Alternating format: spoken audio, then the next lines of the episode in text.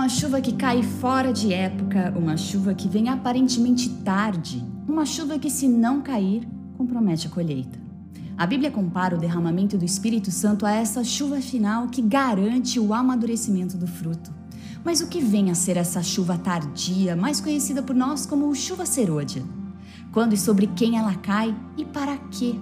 As respostas para essas e outras perguntas sobre o derramamento da chuva serôdia você acompanha agora.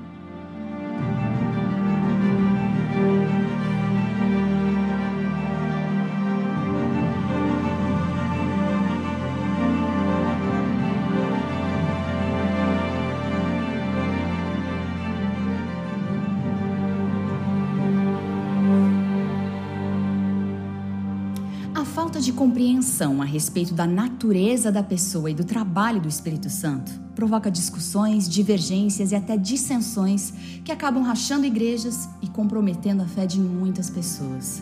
Contudo, o estudo desse assunto é fundamental para discernir e combater ideias que não condizem com a Bíblia. O pastor Sérgio Bezerra, doutor em teologia e diretor do Seminário de Teologia na Universidade Adventista Del Plata, na Argentina, é nosso convidado para apresentar este que será um dos atos finais do Espírito Santo. Doutor Bezerra, é uma honra tê-lo conosco. Doutor, por que a metáfora da chuva, e mais precisamente da chuva serôdia, é usada para representar o derramamento do Espírito Santo? É interessante como a Bíblia compara o Espírito Santo à água, esse elemento vital à nossa sobrevivência. Eu acho que a sua pergunta é uma pergunta muito importante. Por que não falamos sobre a chuva serôdia? Na Bíblia, há metáforas sendo usadas com frequência, porque na metáfora é possível englobar mais ideias e conceitos. Esse é um método muito rico de comunicar várias ideias ou verdades que é usado nas Escrituras. E nesse caso, é a chuva serôdia. Ela faz parte do padrão climático da Palestina. Assim, a época do plantio, especialmente nos tempos antigos, dependia da chuva para que a produção de alimento fosse possível. Dessa maneira, a produção de alimentos envolvia o plantio das sementes no outono e assim, a germinação e o crescimento eram ativados pela chuva de outono, a chuva temporã. O amadurecimento das plantas e frutos ocorria a partir do final da primavera e era favorecido pelas chuvas da estação, a chuva serôdia.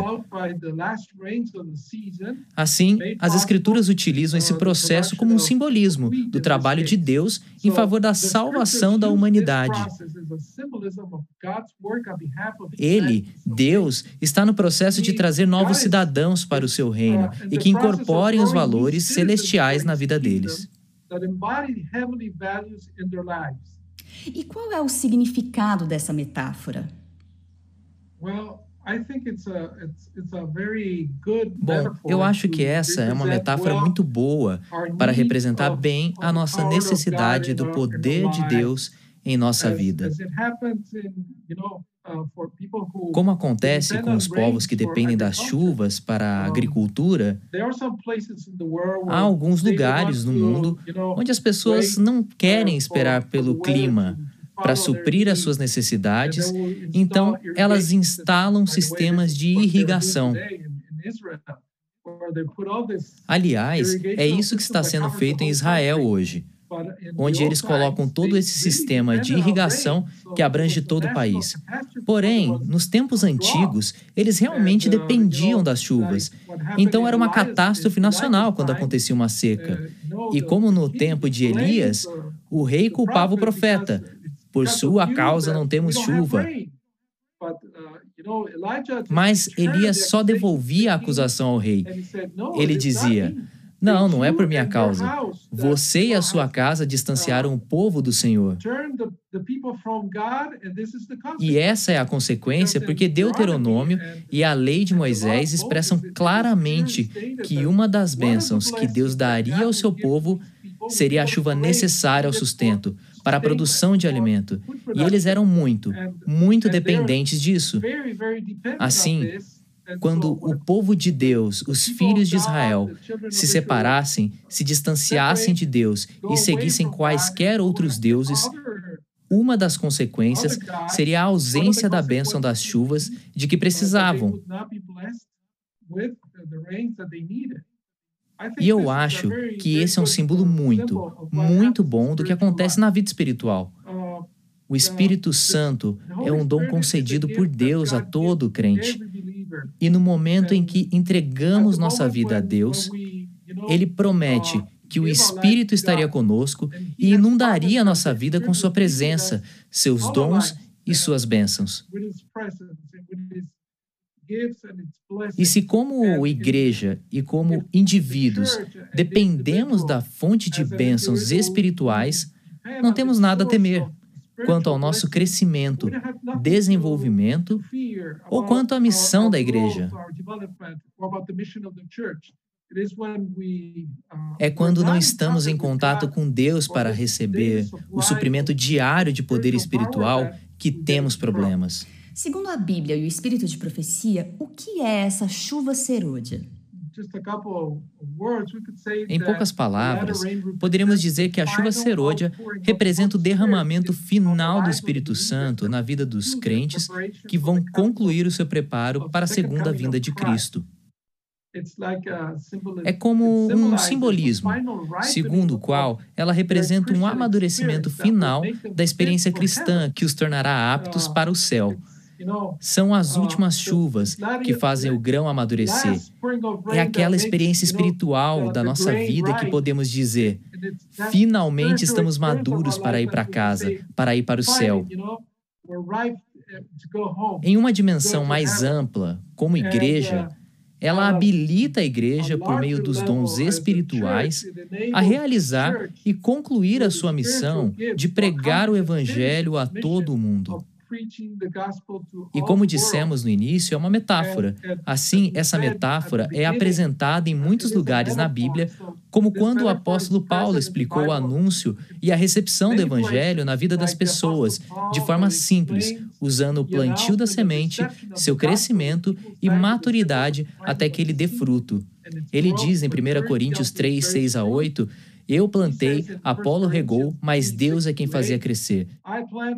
De modo que nem o que planta, nem o que rega são alguma coisa, mas unicamente Deus que efetua o crescimento. O que planta e o rega tem um só propósito, e cada um será recompensado de acordo com o seu próprio trabalho. É interessante porque podemos perceber que há uma cooperação entre Deus e os seres humanos. Deus espera que realizemos ações. e Ele faz o que não podemos fazer sozinhos. Mas eu não quero dar a impressão de que a maior parte do trabalho é feito por nós. e Deus apenas nos dá uma autorização e que Ele aprova o que fizemos. Na verdade, nós estamos nos unindo ao trabalho que Deus está fazendo com a sua igreja, a nível pessoal, mas temos que nos engajar nisso. Temos que buscar o Senhor. Temos que querer estar em comunhão com o Senhor diariamente. Essa é a ideia relacionada aqui. Em Deuteronômio, há um retrato da proclamação dos ensinamentos e das palavras de Deus e o derramamento da chuva sobre a relva. Está escrito: Que meu ensinamento goteje como a chuva, e as minhas palavras destilem como brando orvalho, como chuva suave sobre a relva, como chuva sobre a terra. O texto comunica a ideia que a natureza depende muito da chuva. Se não há chuva, não há vida. Estamos exatamente nessa situação. Eu sei que no Brasil também é assim, mas estamos passando por uma seca enorme e as pessoas estão começando a questionar. Eu moro aqui perto na zona agrícola da minha província e as pessoas estão perguntando: o que significaria isso? Como isso vai afetar a economia? Bem, essa é uma pergunta que deveríamos nos fazer em termos espirituais. O que vai acontecer se eu não receber a bênção de Deus, a chuva espiritual na minha vida? Bom, Deus promete que fará parte dele. Se houver falha no processo, é provável que seja da nossa parte. Portanto, é importante estar aberto e disposto, e o Senhor fará a parte dele. Essa é a ideia principal que devemos compreender. Haverá uma maneira de reconhecer o derramamento dessa chuva, doutor? Quando ela ocorre e como saberemos se se trata do verdadeiro derramamento do Espírito Santo? Yes, I, I believe so. Sim, eu acredito. Ellen White fala sobre isso no livro O Grande Conflito, quando ela diz: A grande obra do Evangelho não deverá encerrar-se com menor manifestação do poder de Deus do que a que assinalou o seu início. Por milhares de vozes em toda a extensão da terra será dada a advertência. E ela fala grandes coisas. Serão realizados prodígios, os doentes serão curados, e sinais e maravilhas seguirão aos crentes. Então, sim, isso é muito real e vai acontecer. Espero que para que sejamos capazes de ver. No entanto, ela também fala sobre o fato de que alguns estarão desfrutando, estarão realmente exultantes por experimentar o poder do Espírito de Deus enquanto outras estarão indiferentes, completamente indiferentes a isso. Como é possível se o Espírito está sendo derramado? Porque essas pessoas se fecharam à influência do Espírito Santo e por isso não estão interessadas em coisas espirituais. Podemos ver isso agora. Aqui onde eu moro, eu vejo duas posturas em relação ao que está acontecendo. Algumas pessoas, diante de uma pandemia, começam a questionar e dizem: o que isso quer dizer? O que devo fazer da minha vida espiritual como uma consequência do que estamos vivendo agora? Isso significa que o fim está próximo? Eu quero estar pronto. E outras pessoas apenas dizem: por favor, parem de falar sobre essas coisas. Tudo que eu quero é voltar à minha rotina, que era a minha vida normal de antes. Por aí é possível ver duas posturas diferentes. E eu acho que uma pessoa está se abrindo à influência do Espírito e a outra está se fechando porque não está interessada em coisas espirituais. Não é estranho ouvirmos afirmações de que o derramamento do Espírito Santo só ocorrerá se pedirmos. Isso é verdade? Porque há muitos movimentos de reavivamento que têm estimulado as pessoas a pedir por esse derramamento. Mas com o passar do tempo, o entusiasmo e a própria fé acabam secando. A impressão que a gente tem é que a ênfase está na projeção do nosso desejo de receber a chuva, e daí, quando isso demora a acontecer, as frustrações acabam vindo, né? Porém, a Bíblia diz que a chuva serôdia ocorrerá. Então, como entender até onde vai a nossa parte e o que de fato podemos fazer para nos preparar para o recebimento da chuva serôdia e o que é da esfera do Espírito Santo? É possível prever quando ela cairá? Uh, Bem, eu acho que é como tudo mais que está relacionado à segunda vinda. É bom que Deus não nos tenha dado a data de sua segunda vinda, porque todos nós fazemos coisas de última hora. E esse é um problema que eu percebo. Algumas pessoas tentam fazer algum tipo de previsão sobre quando a porta da graça vai se fechar no céu. Que o que Deus espera de nós é a prontidão para o derramamento do Espírito agora. Embora esse seja um ato divino para dar um poder extra em alguns momentos antes do fim da aprovação, sabemos que Deus espera que estejamos prontos agora e não especulando sobre, sobre o que podemos fazer para postergar as coisas ou que Deus vai compensar o que não fizemos de nossa parte. Podemos perceber isso em Ellen White, em especial quando ela dá uma série de recomendações que considero práticas e interessantes. Ela diz que precisamos orar fervorosamente pelo Espírito Santo. Devemos orar de maneira tão fervorosa pela descida do Espírito Santo como os discípulos oraram no dia de Pentecostes. Por que os discípulos oraram pelo Espírito Santo? porque eles perceberam o quanto eram uh, incapazes de fazer o trabalho de Deus. Eles não eram corajosos. Havia problemas entre eles. Por isso, oraram pelo Espírito Santo para que ele lhes guiasse e os unisse como um grupo. Assim, eles poderiam sair com um propósito em comum para realizar a obra que Deus, que Jesus havia deixado para eles fazer. Penso que essa é uma das coisas que precisamos como igreja. Precisamos de unidade. Precisamos desse amor. Precisamos desse comprometimento com as coisas espirituais. E isso nós podemos ter. E no momento em que oramos por isso e desejamos isso, é algo diário. Não é algo que vamos fazer em algum momento no futuro.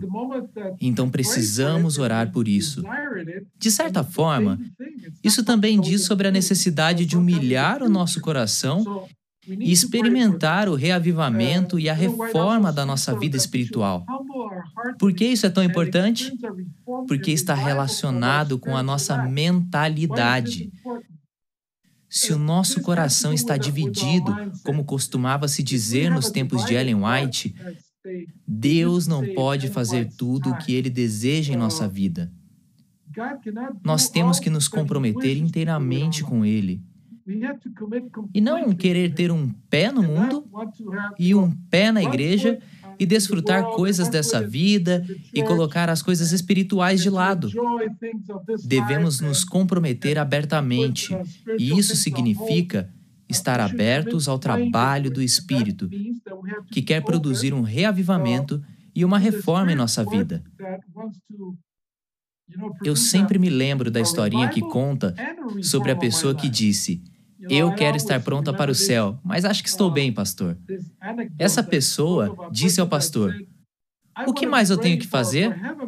Você deve pedir pelo Espírito Santo e ele vai abrir a sua mente e seu coração para que você veja como ele o vê.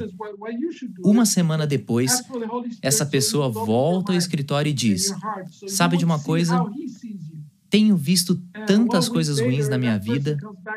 É inacreditável que eu seja essa pessoa ruim e egoísta.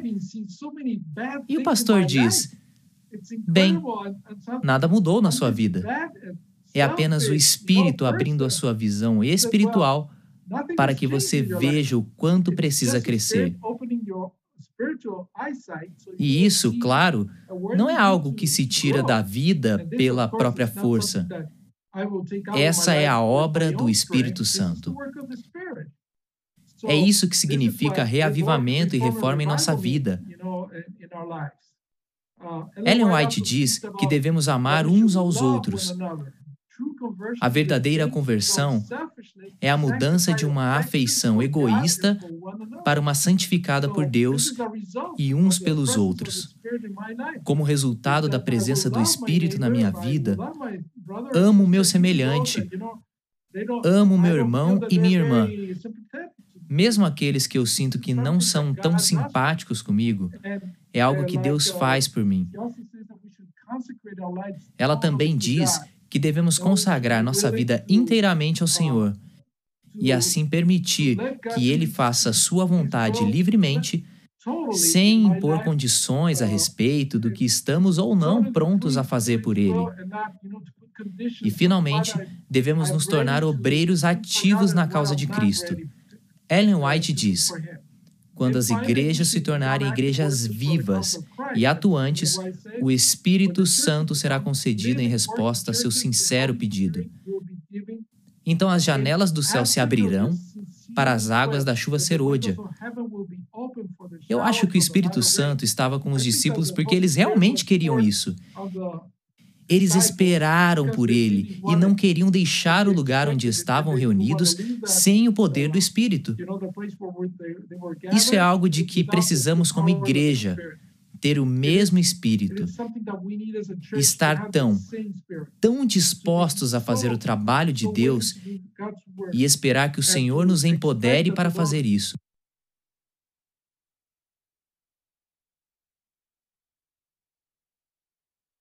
assunto, doutor Bezerra? O que Deus quer nos dizer hoje com esse assunto da chuva serôdia? Eu diria que a última mensagem de Deus para nós é que a chuva serôdia não é uma compensação para uma falta de interesse nas coisas espirituais no fim do tempo.